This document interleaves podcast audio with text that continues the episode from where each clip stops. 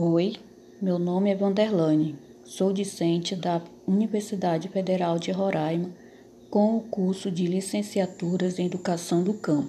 Vou falar sobre a Lei de Diretrizes e Bases da Educação, LDB, na educação de jovens e adultos, EJA.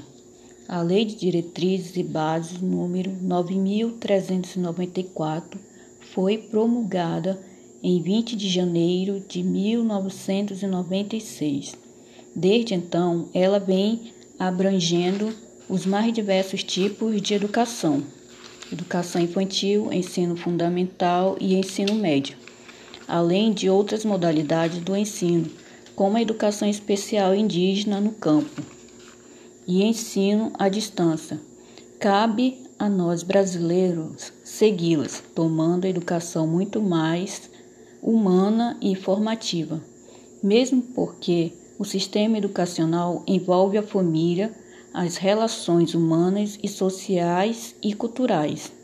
Seção 5 da Educação de Jovens e Adultos, artigo 37.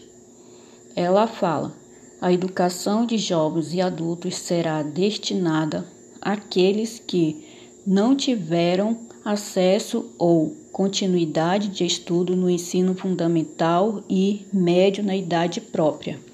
O primeiro parágrafo fala: os sistemas de ensino assegurarão gratuitamente aos jovens e aos adultos que não puderem efetuar os estudos na idade regular oportunidades educacionais apropriadas, consideradas as características do, do aluno seus interesses, condições de vida e de trabalho, mediante cursos e exames. Segundo parágrafo.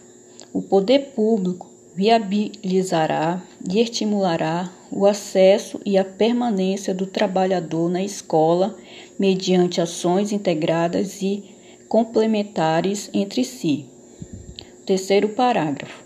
A educação de jovens e adultos deverá articular-se preferencialmente com a educação profissional, na educação, na formação do regulamento, incluída pela Lei número 11.741 de 2008.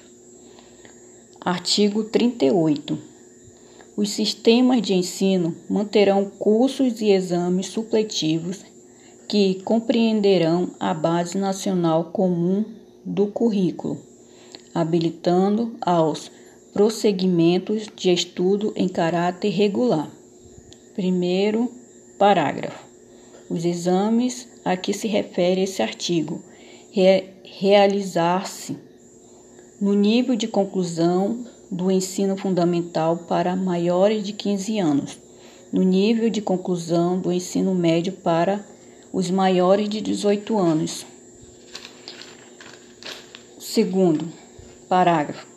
Os conhecimentos e habilidades adquiridos pelos educandos por meio informais serão aferidos e reconhecidos mediante exames.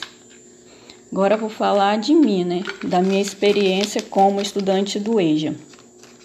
Parei de estudar no ano de 2000 e recomecei no ano de 2018.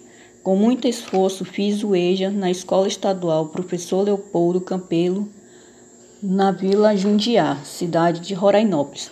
Tive excelentes professores, principalmente a professora Marinalva, que sempre incentivava a fazer cursinho e vestibular. Fiz o, o vestibular na Universidade Estadual de Roraima e na Universidade Federal de Roraima. Tive a honra de passar nas duas, mas como não tive como não tinha acabado o ano letivo de 2019, não pude fazer a minha inscrição como discente na na UR.